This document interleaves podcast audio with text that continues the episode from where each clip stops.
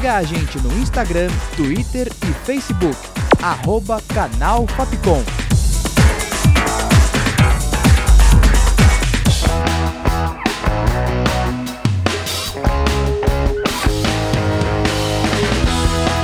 Rádio Fapcom. O som da comunicação.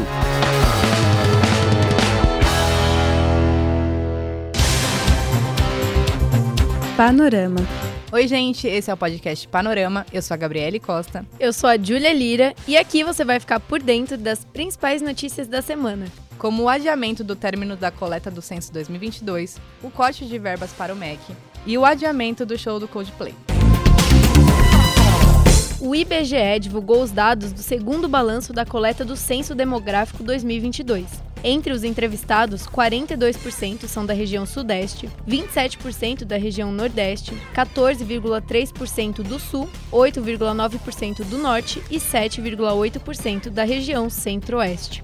48% dos que responderam eram homens e 52% mulheres. O diretor de pesquisas, Simar Azeredo, anunciou pela manhã dessa segunda, dia 3, a prorrogação do término da coleta. A previsão é que finalizem os trabalhos de campo em dezembro e o resultado saia final deste mesmo mês.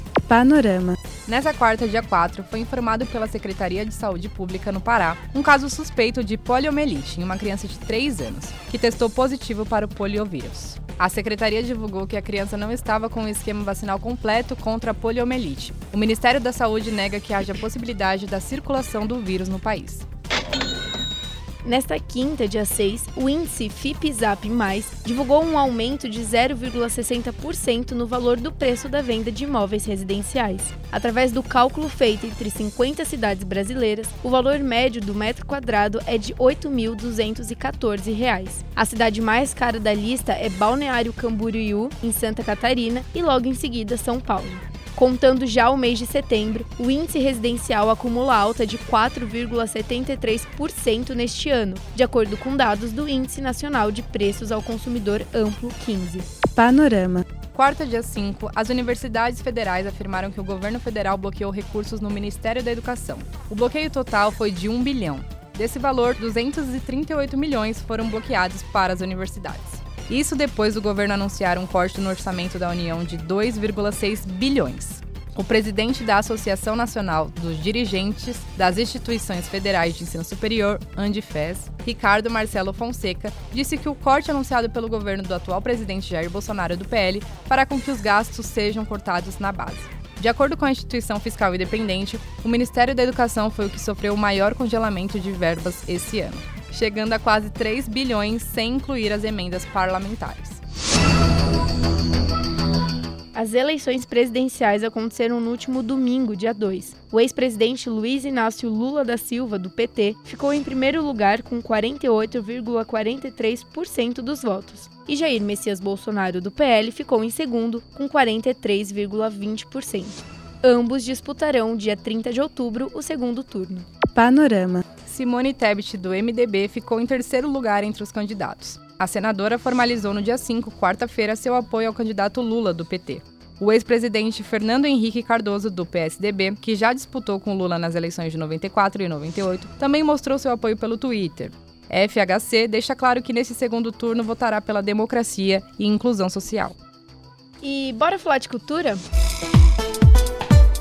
O Coldplay anuncia que irá adiar as apresentações que estavam programadas para ocorrer em outubro no Brasil.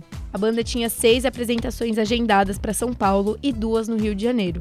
Segundo o comunicado, os shows ficarão para 2023 devido a uma infecção pulmonar do vocalista Chris Martin. Os ingressos irão valer para as próximas datas agendadas. Panorama. O projeto Versão Brasileira, A Voz da Mulher, foi contemplado no edital Retomada Cultural RJ2. Patrocinado pelo governo do estado do Rio de Janeiro, o projeto busca revisitar e rediscutir a independência através de uma visão poética feminina.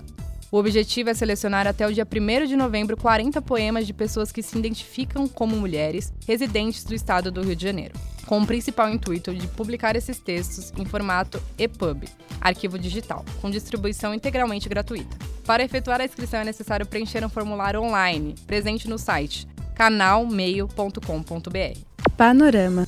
E o panorama desta sexta chega ao fim. Espero que tenham gostado e acompanhem a gente pelas redes sociais. Com produção, redação e locução de Julia Lira e Gabriele Costa, sonoplastia de Danilo Nunes e direção artística de Fernando Mariano. Essa foi mais uma produção da Rádio Fapcom 2022. Até semana que vem. Tchau. Panorama.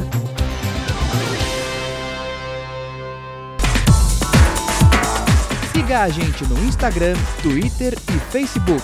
Arroba Canal Fapcom.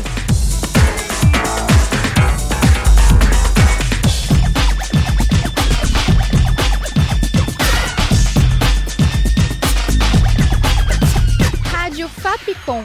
O som da comunicação.